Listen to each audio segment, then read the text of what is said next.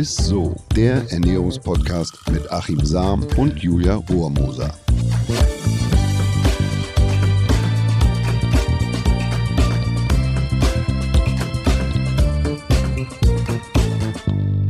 Hallo ihr Lieben, herzlich willkommen. Ihr hört Isso, den Ernährungspodcast mit Achim Sam. Und der Julia Rohrmoser. So, da ist es wieder das R. Ja, und heute gibt es eine richtig spannende Folge für euch, liebe Zuhörerinnen und Zuhörer. Wir haben nämlich ja ein spannendes Thema für euch aus der aktuellen Ernährungsforschung und ja, alles um die Frage, wie wir gut und gesund und fit ins Alter kommen. Achims ultimatives Gastintro. Es wird uns meistens erst bewusst, dass wir älter werden, wenn wir die ersten Falten und das erste graue Haar entdeckt haben. Aber bereits mit unserer Geburt werden wir jeden Tag, jede Stunde, jede einzelne Sekunde ein bisschen älter. Dieser biologische Prozess, ja, der lässt sich bedauerlicherweise nicht umkehren.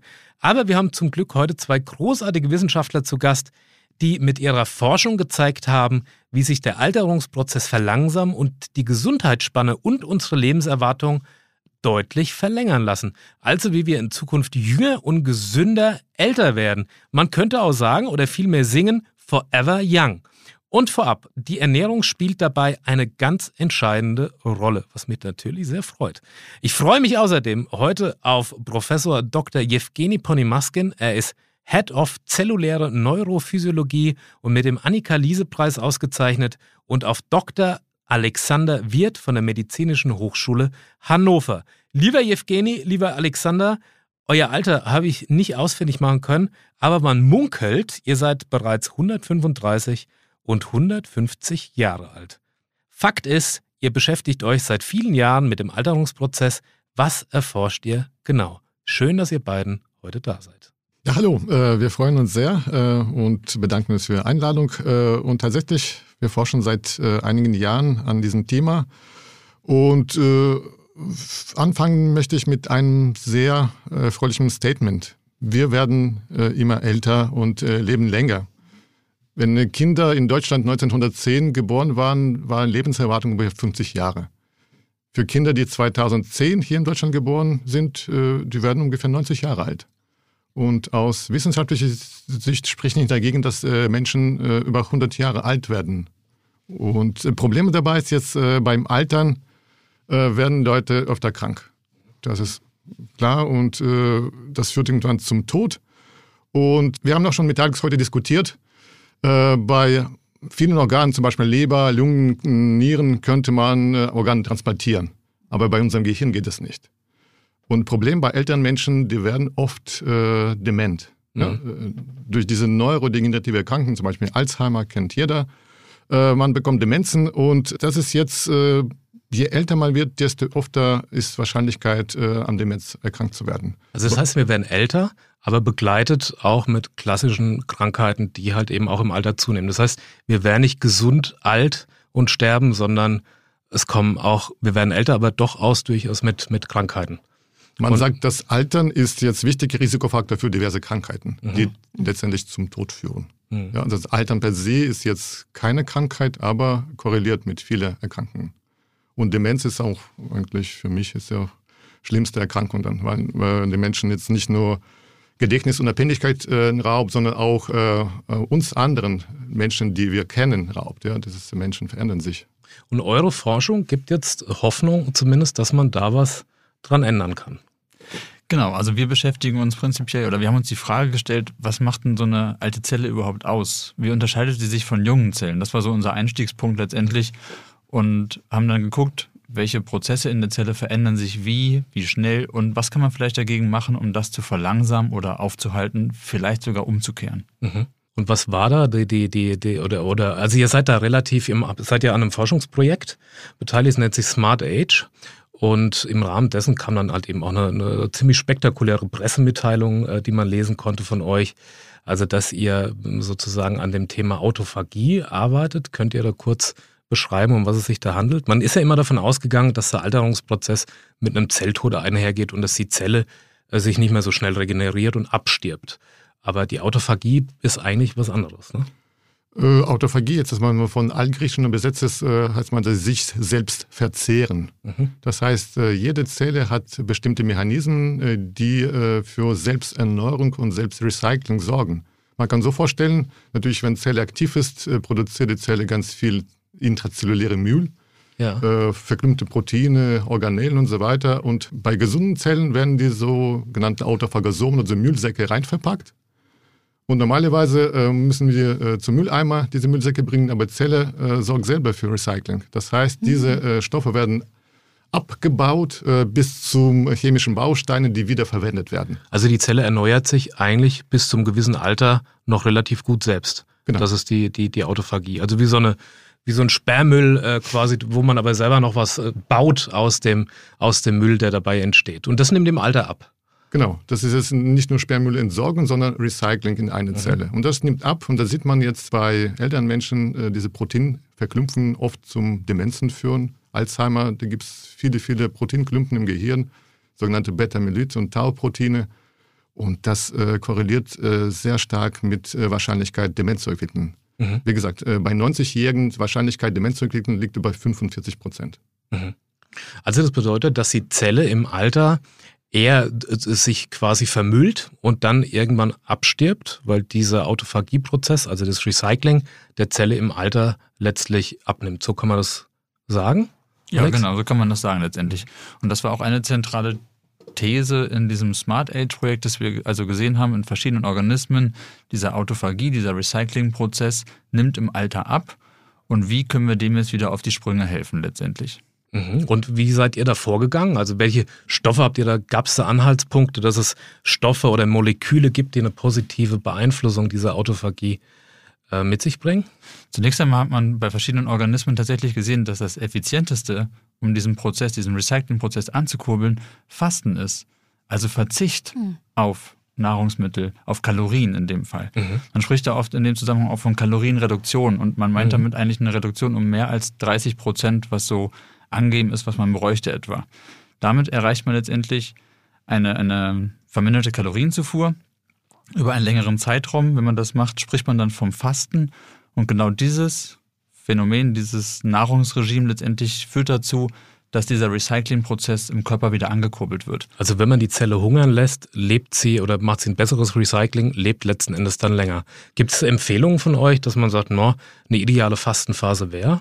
Von bis? Würden wir gerne abgeben, ist noch nicht wirklich hinreichend verstanden und das, wie das bei Menschen so genau funktioniert tatsächlich. Mhm. Gibt es mittlerweile verschiedene Diätprotokolle und auch Fastenprotokolle, die zeigen, dass sie sich positiv aus die Körper, auf die körperliche Gesundheit und auch ähm, auf verschiedene Erkrankungen auswirken. Aber eine richtige Empfehlung kann man da nicht machen. Liegt wahrscheinlich daran, dass die Lebensspanne von Menschen, wie wir gerade gehört haben, 90 Jahre übersteigt die meisten Forscherleben. Also, ja. Das finde ich sehr, sehr spannend, weil meine Mutter tatsächlich auch immer fastet und auch immer sagt, das ist ein, hat einen Anti-Aging-Effekt und so. Und ähm, meine Frage wäre jetzt, weil, weil sie zum Beispiel immer sagt, das soll man ab, keine Ahnung, was sie in ihrem Buch gelesen hat, ab 40, 45 machen. Das heißt, ich müsste jetzt mit meinen 27 Jahren noch nicht fasten sozusagen Doch. oder oder, oder, oder, oder, oder was, äh, oder, oder gibt es dafür kein perfektes Alter, um das irgendwann zu starten? Das ist schwer zu sagen. Natürlich, wenn man jetzt in unserer westlichen Gesellschaft äh, so mhm. viele Kalorien bekommt mhm. und dann äh, muss Zelle sich nicht sorgen. Die ja. bekommt Energie, bekommt neue äh, mhm. Baustoffe. Sie muss nicht entsorgen, nicht recyceln. Das mhm. heißt, dieser Zellmüll ah, okay. sammelt sich mhm. in die Zelle. Mhm. Die Zelle schiebt zur Seite, weil so. genug äh, neue Stoffe, ja. neue Energie ankommt. Ja, und wenn das nicht der Fall ist, dann muss Zelle schon äh, diese verklumpte Proteine äh, wieder verwenden, recyceln, abbauen. Und okay. das hält Zelle gesund. Tue ich denn da auch schon was Gutes, wenn ich jetzt sozusagen Mahlzeitenpausen einlege? Also wenn ich jetzt nicht diese Snackkultur, die wir heute haben, ne, dass wir ständig ein Coffee to go, ein bisschen Milchschaum, ein bisschen Zucker, sondern dass wir äh, zwischen den Hauptmahlzeiten auch mal eine Energiepause einlegen. Also kann das auch schon eine Positivwirkung haben oder muss es eher ein langfristiges Fasten sein?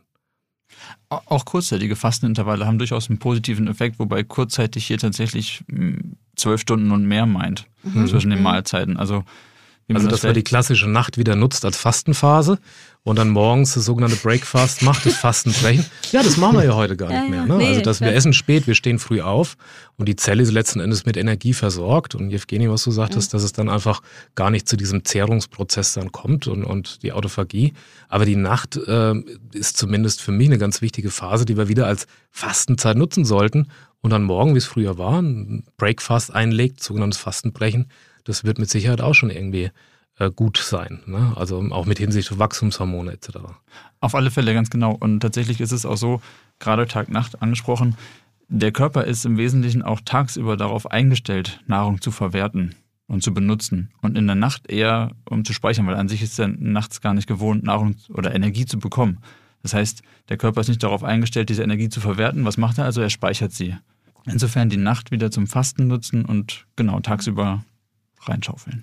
Ich, ich war ja, das ist ja kein Geheimnis, ich war schon mal tatsächlich bei euch im, im, im Labor und habe gesehen, was tatsächlich passiert mit den Zellen, also wie die Autophagie anspringt. Also man kann dann wirklich sehen, wie so die kleinen Müllsäckchen in der Zelle äh, quasi auf einmal erscheinen und dann wieder weg sind. Sozusagen das erreicht man durch die durch durch Fasten, aber auch noch durch einen Stoff, den ihr äh, so als ja, ich sag mal äh, als, als ein Novum eigentlich in der Ernährung ähm, gesehen habe, dass das eine besondere Wirkung hat. Das ist Spermidin. Ne? Genau, also da gibt es nicht nur Spermidin, da gibt es auch andere. Spermidin ist sicherlich eins der best untersuchtesten. Die Idee ist letztendlich, wir haben es gerade gehört, westliche prozessierte Nahrungsmittel letztendlich sind so energiedicht. Dass, und die Idee an Spermidin ist, man kann abends auf dem Sofa sitzen, die Tüte Chips reinschaufeln, zusätzlich Spermidin nehmen und trotzdem eben die positiven Effekte vom Fasten haben. Diese Substanzen wie Spermidin nennen sich liebevoll auch Kalorienrestriktionsmimetika. Ah, Das heißt, okay. das sind Mhm. Substanzen, die quasi nachahmen, dass wir fasten. Ach, das ist ja verrückt. Ja, da gibt es ganz verschiedene und Spermidin ist halt recht gut untersucht. Und tatsächlich ist es so, was auch wir gesehen haben in unseren Experimenten, dass wenn man in unserem Fall Zellen mit Spermidin behandelt, denen das zur Verfügung stellt, dass sie eben unter anderem die Autophagie ankurbeln. Fasten mag noch viel mehr Prozesse anschmeißen in der Zelle. Ein Teil davon wird eben von diesen Kalorienrestriktionsmimetika auch angeschmissen, wodurch sich der positive Effekt von diesen Substanzen, ähm, ja, wodurch er zustande kommt letztendlich. Also unsere Ernährung kann schon dazu beitragen, dass wir weniger stark und gesünder altern. Ja, wirklich. Und diese Polyamide oder Spermidin haben wir auch nicht nur auf äh, Effekte auf, auf Zellen gesehen. Wir haben auch äh, Experimenten mit Nagetieren äh, durchgeführt bei Mäusen. Die werden normalerweise zwei Jahre alt und die haben auch ältere Mäuse mit Spermidin gefüttert und haben gesehen tatsächlich, dass jetzt nicht nur äh, Gehirn besser funktioniert, aber auch Herz, äh, Leber, Nieren, Haarwachstum unter Atem ne, war auch äh, stimuliert bei den älteren Tieren. Und auch im Rahmen von diesem Smart Age Projekt äh, wurden auch äh, klinische Studien bei Menschen durchgeführt. Nochmal ganz kurz zu Spermidin. Ähm, äh, ihr habt ja gerade gesagt, mit Spermidin füttern. Ähm, sind das so extra Tabletten oder Pillen oder gibt es Spermidin auch in verschiedenen Lebensmitteln? Das habe ich gerade noch nicht so ganz verstanden. Haben wir auch noch nicht drüber gesprochen. Ach so, okay, sehr gut. Ich dachte, ich hätte es irgendwie gerade verpasst oder so.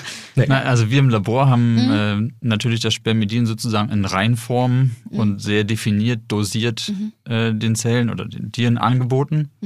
Einfach damit wir wissen, wie viel Spermidin wirklich bei den Tieren ankommt. Aber selbstverständlich kann man Spermidin auch über die Nahrung aufnehmen und kommt in ganz vielen verschiedenen Nahrungsmitteln letztendlich vor. Überwiegend pflanzlichen, also Hülsenfrüchte haben sowas ganz viel. Ähm, Erbsen haben wir da häufig äh, Pilze, Oh. sind sehr gut. Kräuterseitlinge, Austerseitlinge, jetzt im Winter Champignons. Verschiedene sowas. Keimlinge, ja. Genau. Und äh, Pflanzensprösslinge sozusagen, Weizenkeimlinge, Sojakeimlinge. Ja, Okay. der kleine Keim sozusagen, aus dem dann irgendwann mal die Pflanze werden will, der ist recht spermidinreich. Cool. Das kann man also auch essen. Und was ich noch sagen möchte, dass natürlich jetzt äh, bei jungen Menschen äh, wird auch Spermidin in den Körper produziert. Jede Zelle produziert Spermidin, damit das Autophagie funktioniert. Okay. Unsere Darmbakterien produzieren auch genug Spermidin und wir bekommen auch äh, mit äh, Nahrungsmitteln Spermidin. Aber je älter man wird, desto weniger wird eigene Produktion. Das heißt, man jetzt auf externe Supplementierung angewiesen. ah, okay, Gibt es da eine. Altersgrenze, wo man ungefähr sagt, also ich meine, das kennt nicht jeder von uns das biologische Alter, meins liegt wahrscheinlich auch schon bei 90 oder so, aber ähm, gibt es da eine Altersgrenze, wo man sagt, ähm, ab dann macht es Sinn, äh, auf die Spermidinversorgung, ob jetzt aus Nahrungsmitteln oder aus Nahrungsergänzungsmitteln zu achten? Leider noch nicht beim Menschen. Also da haben wir noch keinen, in Anführungszeichen, Biomarker gefunden, wo man sagt, okay, wenn der Wert unterschritten wird, dann solltest du aber gefälligst nochmal eine Tablette mehr reinschmeißen. Wissen wir nicht. Es gibt nur Korrelationsstudien, in Anführungszeichen, die halt wirklich zeigen, dass wenn man sich spermidinreich ernährt, dass es einfach einen generell positiven Effekt auf die Gesundheit und auch die Langlebigkeit, beziehungsweise in dem Fall eine verringerte Sterblichkeit hat. Mhm. Also Julia müsste jetzt wahrscheinlich noch nicht drauf achten, aber ich komme so langsam mit 41 in ein Alter, wo ich vielleicht mal auf die Versorgung, auf Spermidinversorgung achten sollte. Ne? Gibt, es, gibt es Regionen oder gibt es Studien, wo man über, über eine längere Zeit das auch beobachtet hat, welche Effekte unter anderem Spermidin auf den Alterungsprozess haben kann? Äh, Wie gesagt, Alterungsprozess beim Menschen gibt es wenig Studien, ob das wirklich lebensverlängert ist, weil die Lebensspanne vom Menschen eben so groß ist. Es gibt eine Studie aus, aus Südtirol, Bruneck-Studie, die hat sich über einen Zeitraum von, ja, je nachdem, was man sich für Daten anguckt, 25, 30 Jahren angeschaut, wie ernährt sich die Bevölkerung und wie gesund ist die Bevölkerung. Und da hat sich eben ganz klar gezeigt, die, die sich spermidinreich ernähren, haben ein geringeres Risiko zu sterben letztendlich. In dieser Gruppe gab es weniger Menschen, die starben, die sich spermidinreich ernährt haben. Und auch sonst hat man schon gesehen in verschiedenen Studien, dass es sehr förderlich für die Gesundheit des Herzens ist, für die Gefäße ist. Mhm. Da ist es eine recht gute Datenlage.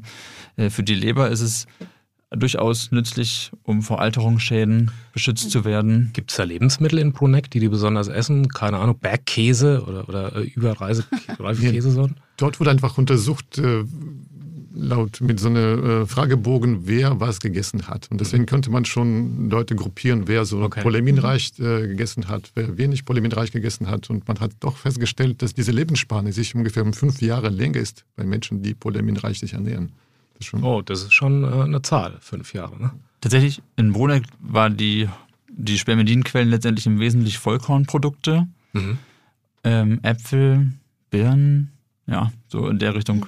Gibt es eine Orientierung oder eine Zufuhrempfehlung, wo ihr sagt, no, das macht Sinn, äh, die Einnahme von, oder ihr habt in, euren, in eurer Studie gesehen, dass eine bestimmte Menge an, an Spermidin äh, zu einer, ja, sich positiv äh, auswirkt auf, auf die Autophagie?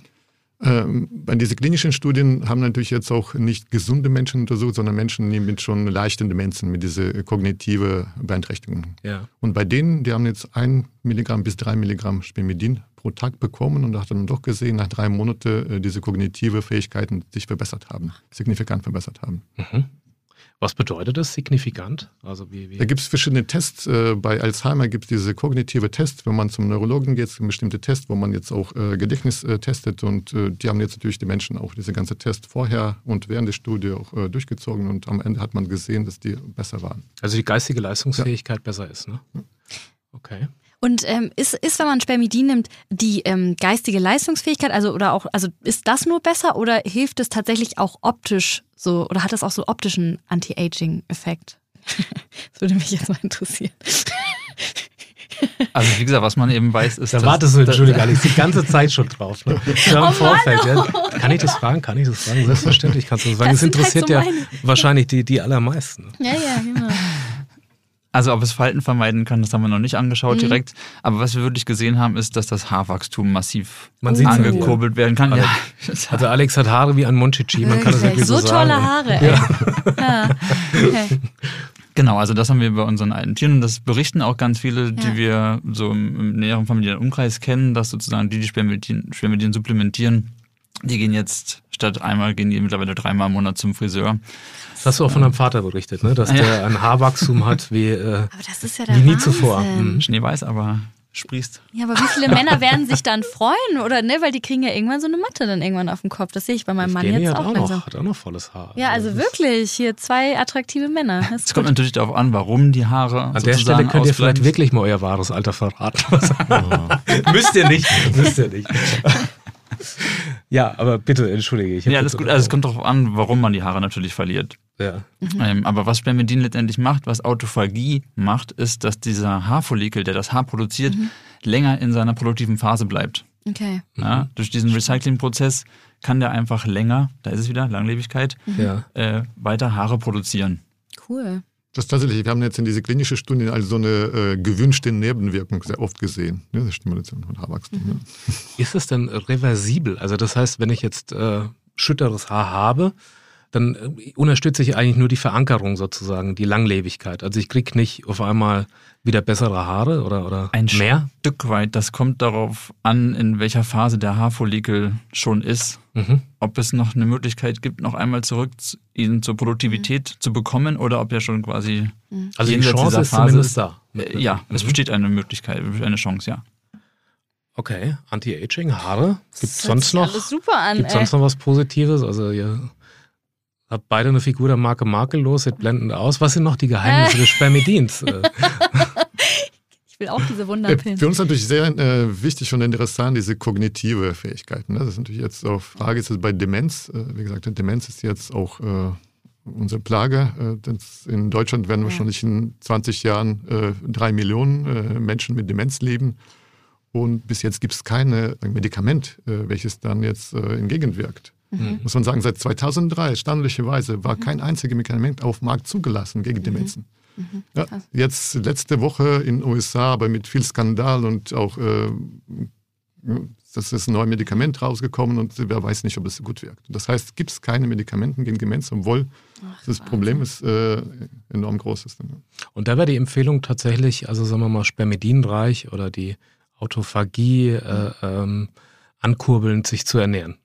Also gibt es da ein Verhältnis, dass man sagt, so und so viel Prozent macht der Körper eh selbst, das muss nur auf die Nahrung, über die Nahrung zu uns, zu uns nehmen? Also diese zwei, zwei Drittel macht der Organismus selbst, ein Drittel über die Ernährung oder kann man das nicht so pauschal sagen? Ja, wie gesagt, äh, kann man nicht sagen. Diese Studie auch in Wien, die wurden ja auch so mit äh, in Altersheimen durchgeführt, äh, mit äh, Patienten oder Probanden, die auch äh, Spermidin mit den Keksen bekommen haben. Und bei dem hat man gesehen, wenn sie drei Milligramm Spermidin pro Tag so gegessen haben, Mhm. da waren jetzt diese äh, Demenz, äh, leichte Demenz weg. Oder das wäre viel besser. Ist damit auch die, die, also ihr habt quasi in eurem Abstract oder beziehungsweise in eurer Pressemitteilung auch geschrieben, ähm, dass es die kognitiven Funktionen verbessert. Ist damit auch die Gedächtnisleistung gemeint oder ist es nochmal eine Eigenschaft, die die Spermidina mit sich bringt? Doch, doch, das ist jetzt äh, Gedächtnisleistungs- und kognitive Fähigkeiten. Deswegen nennt uns das Projekt das Smart Age. Wie gesagt, man wird alt, 90 Jahre Mhm. ist kein Problem, aber was bringt uns dann, wenn wir dement sind? Ja, und ja, äh, ja. auch und unsere Umgebung. Das jetzt, äh, Und macht es Sinn, das schon in jungen Jahren zu äh, substituieren, um gar nicht erst in diese Demenzphase zu kommen? Oder kann man das nicht sagen? ich werde sagen, in jungen Jahren muss man jetzt auf gesunde Ernährung äh, drauf achten, dass Mhm. Ja, man jetzt auch äh, nicht zu viel Energie bekommt und genug Polyamine bekommt. Auch Fasten könnte auch wichtig Mhm, sein, auch mhm. bei jungen Menschen. Ja, ja, ja, okay. Vielleicht noch ergänzend dazu, Polyamin, ab wann nimmt man Spermidin, ab wann nimmt man es nicht oder braucht man das überhaupt? Äh, Das ist beim Menschen noch gar nicht so richtig letztendlich geklärt, wie groß dieser Polyaminpool sein muss, sein darf. Es scheint so zu sein, dass selbst wenn man sich viel von außen zuführt, dass nur der Teil, der im Körper fehlt, aufgefüllt wird und der Rest wird wieder ausgeschieden. Also so richtig Okay. überdosieren, dadurch, dass es körpereigen Okay. ist Mhm. und es Stoffwechselprozesse gibt, die Spermidin im Körper eben auch anders verarbeiten können, Okay, ist, ist so ja. eine, äh, noch eine Frage tatsächlich. Also wir wissen es nicht, ob man es überdosieren kann prinzipiell. Okay. okay. Ihr habt noch Effekte aufgeführt, was die altersassoziierte Änderung an neuronalen Syn Synapsen angeht. Was ist damit gemeint? Ist das auch, hängt das auch mit der Gedächtnisleistung zusammen? Genau, durch verschiedene, diese Autophagie ist sehr allgemein bezeichnet sozusagen, diesen Recyclingprozess.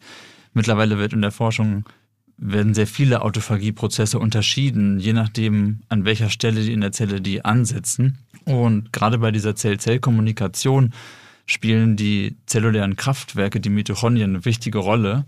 Und auch die werden durch Autophagie, in dem Fall heißt es dann speziell Mitophagie, verbesserte Leistung erhalten, auch durch Polyamine und können dadurch eine bessere Zell-Zell-Kommunikation gewährleisten. Das heißt, unsere Zellen können besser miteinander reden, die Gehirnzellen, und das führt eben zu verbesserter kognitiver Leistung. Okay, Achim, Mensch, das war eine richtig, richtig äh, spannende Können wir gut Frage. gebrauchen, ne? Können wir sehr gut gebrauchen.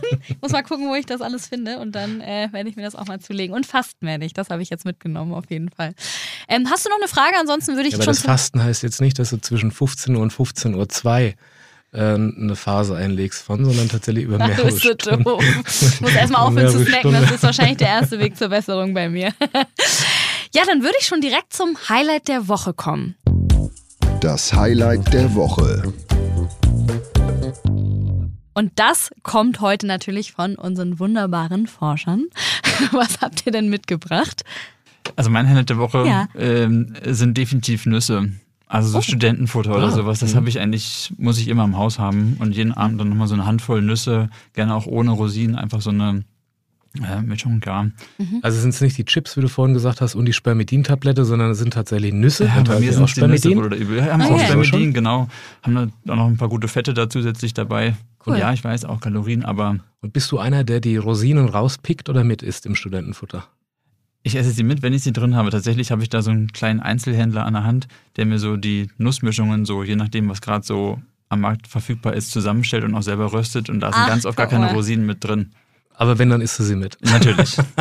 Evgeni, was ist dein Lebensmittel? Äh, so eine leckere Suppe, die jetzt von meiner Frau, die hat ganz viele Talente und hier ist auch äh, unübertroffen. Musstest du das jetzt sagen für deine Frau? Oder, war das, äh, oder ich ist das frei? ich Sagst du nicht. das aus freien Stücken?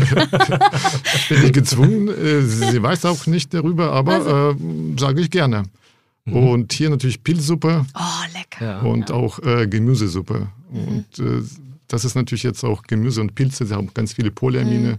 Und wir versuchen auch ähm, ganz wenig Salz äh, zu nehmen und das auch, weil Salz ist äh, Geschmackverstärker und auch Ja. stört die Zellen und auch äh, erhöht Blutdruck und auch Mitochondrien werden trächtig durch äh, viel Salz. Und ja, das ist mein Highlight. Aber Pilze haben ja eh sehr viel Spermidin. Also die Pilzsuppe ist okay, gut, Ja. guter Tipp.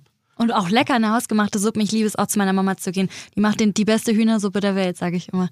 Wollte ich nur mal kurz dazu sagen. Sie war hört Hüh- nämlich zu. Im Hühnchen ist jetzt nicht so viel Spermidin, aber deine Mama fastet. Ja, okay, sehr gut. Da sage ich zu meiner Frau, die macht die beste Suppe der Welt. Können wir ja mal irgendwann testen. ja, cool. Das war wirklich eine richtig spannende Folge. Also ich, hab, ich bin ja wirklich jungfräulich hier reingegangen. Ich wusste gar nichts von dem Thema und ähm, habe jetzt auf jeden Fall sehr viel für mich mitnehmen können. Vielen, vielen Dank, dass ihr euch die Zeit genommen habt und zu uns gekommen seid zum Podcast. Dankeschön. Sehr gerne, danke. Und dann würde ich sagen, Forever Young, ne? steht nichts mehr im Wege. Forever Young. Ja, super. Ciao. Tschüss. Tschüss. Und wenn ihr diese Folge auch so spannend fandet wie wir, dann teilt sie gerne oder gleich den ganzen Podcast am besten. Und wir freuen uns natürlich auch immer über eure ganzen Nachrichten, über Fragen und so weiter und so fort. Schreibt uns super gerne entweder per E-Mail an isso.edeka.de oder über Instagram. Macht's gut und bis nächste Woche. Tschüss. Ciao. Dieser Podcast wird euch präsentiert von Edeka. Wir lieben Lebensmittel.